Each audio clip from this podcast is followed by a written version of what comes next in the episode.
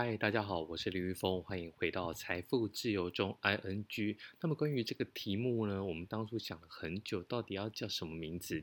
有一些人讲说啊，干脆就叫林玉峰打客问好了。但我们觉得说，财富自由应该是上班族一个很重要的一个梦想，可能在努力撑着上班的时候。支撑你下去的就是一个财富自由的一个理念。那财富自由到底怎么完成呢？其实我觉得最简单的来讲，就是说透过你的投资理财，那么存钱其实也算一种。好，透过存钱、投资理财、开源节流，不管怎么样，就是努力把你的部位给持续偷偷的。放大，那么等到这个部位大到一定的程度，它可以自己产生，比如说我们讲买股票会有股息，然后或是你把房子拿去出租会有这个租金的收入，这都是一种被动收入。然后这些钱如果够你的生活，那么我觉得这样应该就算是第一步的财富自由。那很多人在问说，那需不需要有一个绝对值，比如说赚到多少钱可以退休？但我觉得这绝对不是一个标准答案。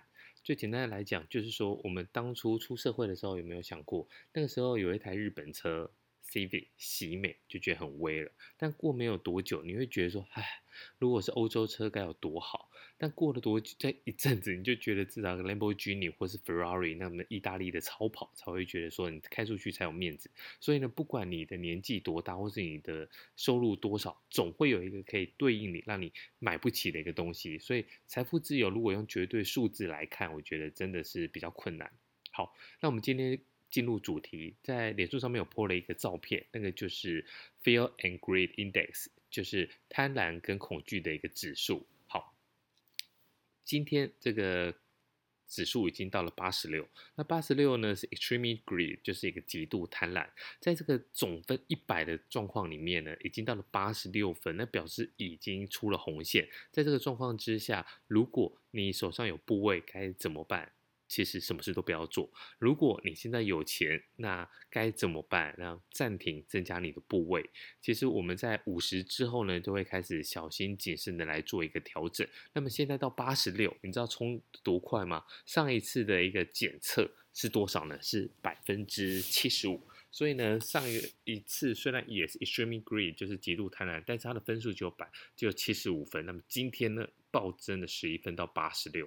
如果过了九十，那表示市场其实已经是过热了。那我们来看一周前，一周前是六十九，一个月前是六十六。好，这个市场极度慢慢的变热的情况之下，这三个数字应该给你一个感觉，就是加温、加温再加温。那你现在把时间推到一年前，一年前，去年在二零一九年的这个时候，十一月份，当时候也是 greed，也是贪婪，是七十。那么接下来发生什么事情？那么就是。股市崩跌，那么见证了四次的垄断。所以呢，现在这八十六的分数对你来讲有什么意义？以对我来个人来说呢，虽然我手上有很多不少的部位啊，那这些部位里面呢，大概大绝大多数，大概百分之九十都是指数指数型的 ETF，然后包括美国全市场的 VTI，那这有小型股，那么还有追踪 S&P 五百指数的 SPY，那这些。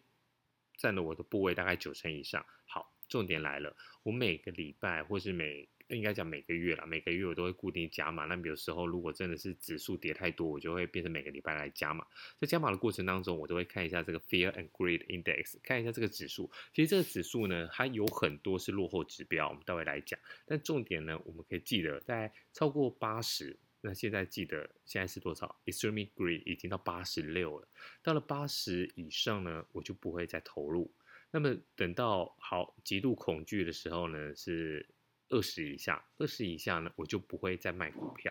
这个是第一个最简单的基本原则。如果你手中的部位不多，或是你才刚进入到这个市场里面，这个数字你就可以记得一下。好，二十以下不要再卖了，二十八十以上不要再买，这是第一步。但是你知道？人就是这样子，当你玩久了，你进阶之后呢，你就会觉得说，哎，这个八十到九十之间好像有一点微调嘛，那九十到一百之间又有一点微调。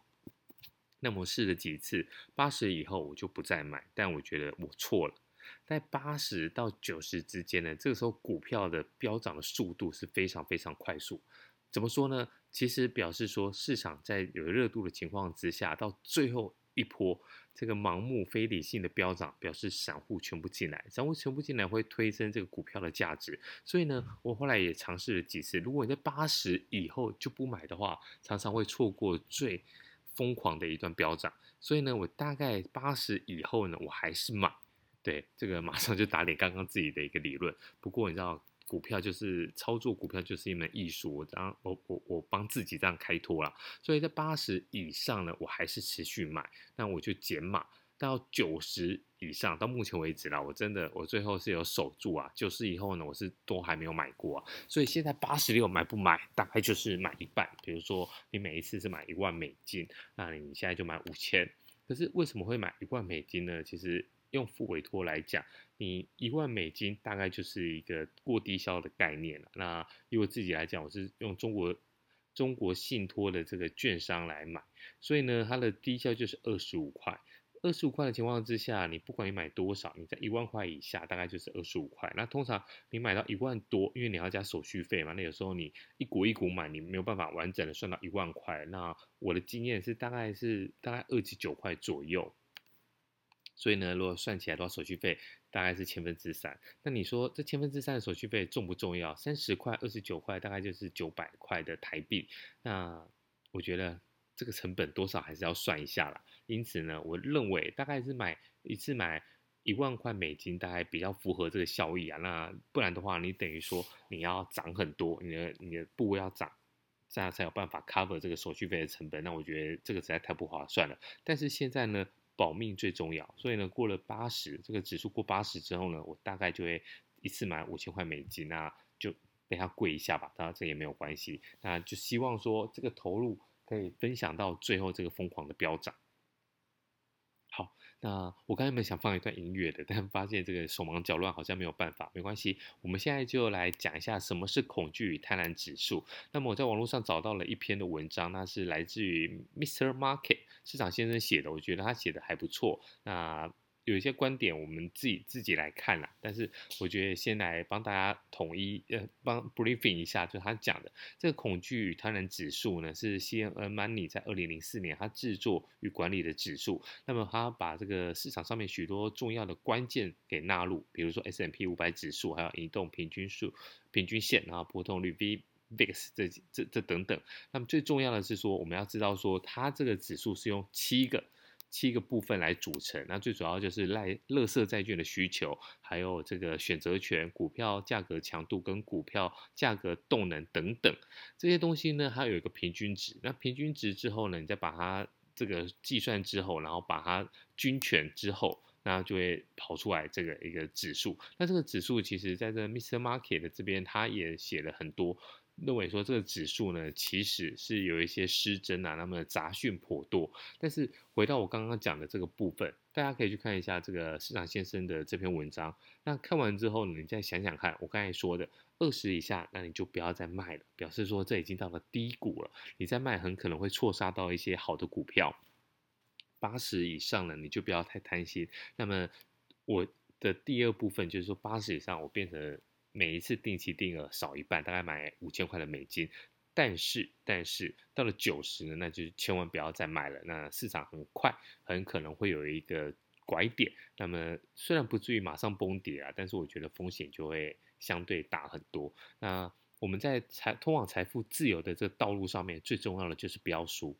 如果你一输，你不要说什么复利是世界什么几大奇迹，你一输，你的部位马上就会受到折损。受到折折损的情况之下，你可能要花了倍数，比如说一年会抵达到这个部位，你可能要花了三年到五年才有办法回到原先的位置。所以呢，在市场上面，那以标书为最高指导原则。所以呢，其实我真的觉得 Fear and Greed Index 对你买卖来讲，可以做一个很棒的一个参考。好，今天就先到这里。那很多的好朋友其实私讯我，那私讯我也可以。但是如果你愿意在 Spotify 还是在这个 First Story 下面留言的话，我觉得也会是一个不错的选择。好，我们明天再见，拜拜。